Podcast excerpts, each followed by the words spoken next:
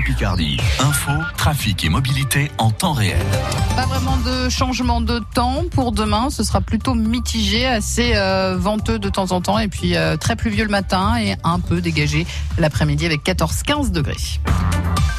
Les infos François Sauvestre, veille d'ouverture à la foire de Picardie. Et du soulagement dans l'air. Elle a bien failli être annulée cette fois à cause du coronavirus. Finalement, l'événement est maintenu. La préfecture de la Somme a tranché hier soir tout en réduisant la jauge à 3500 personnes en même temps dans les allées de Mégacité Amiens. Le nombre d'exposants lui est fixé à 210. Pour eux comme pour les visiteurs, pas d'inquiétude à avoir. Toutes les conditions de sécurité sont assurées, promet Marakayash. Le directeur commercial de la foire Expo répond à Hortense Crépin. On est sur une foire qui finalement va se, se tenir pour euh, la majeure partie en intérieur. Donc pour nous, effectivement, il était assez aisé de pouvoir agrandir nos allées, jouer sur des codes couleurs pour effectivement avoir des allées où euh, les personnes pourraient déambuler assez facilement, sans se croiser, en serrant bien à droite, etc. Ensuite, on a des zones d'échange. Sur chaque stand, vous avez une couleur de moquette orange sur lequel ben, on va pouvoir s'arrêter et converser du coup avec l'exposant pour avoir des renseignements, etc.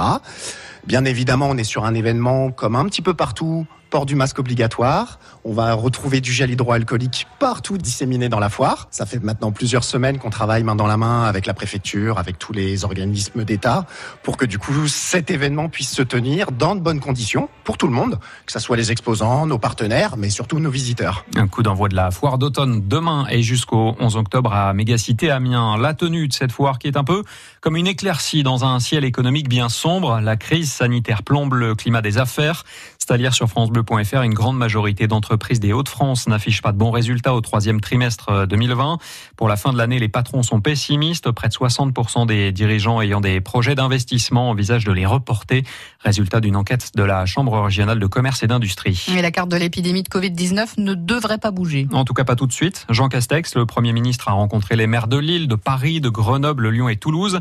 Des villes susceptibles de passer en alerte maximale vu la circulation du virus. Mais après la fronde à Marseille, notamment contre la fermeture des bars et restaurants, eh bien, le gouvernement semble plutôt vouloir temporiser et discuter davantage avec les élus locaux.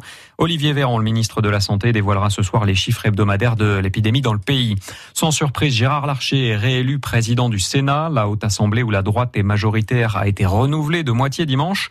Les trois nouveaux sénateurs de la Somme, on le rappelle, sont le centriste Stéphane Demilly, le LR Laurent Saumon et le socialiste Rémi Cardon. C'est lui le plus jeune de l'hémicycle, il a 26 ans. Quel bleu pour les trois prochains matchs de l'équipe de France de foot? Didier Deschamps dévoile sa liste pour euh, affronter l'Ukraine en amical, puis le Portugal et la Croatie en Ligue des Nations. Trois rencontres prévues les 7, 11 et 14 octobre. Le jeune René Eduardo Camavinga est à nouveau appelé, tout comme l'ex-amiénois Steven Nzonzi.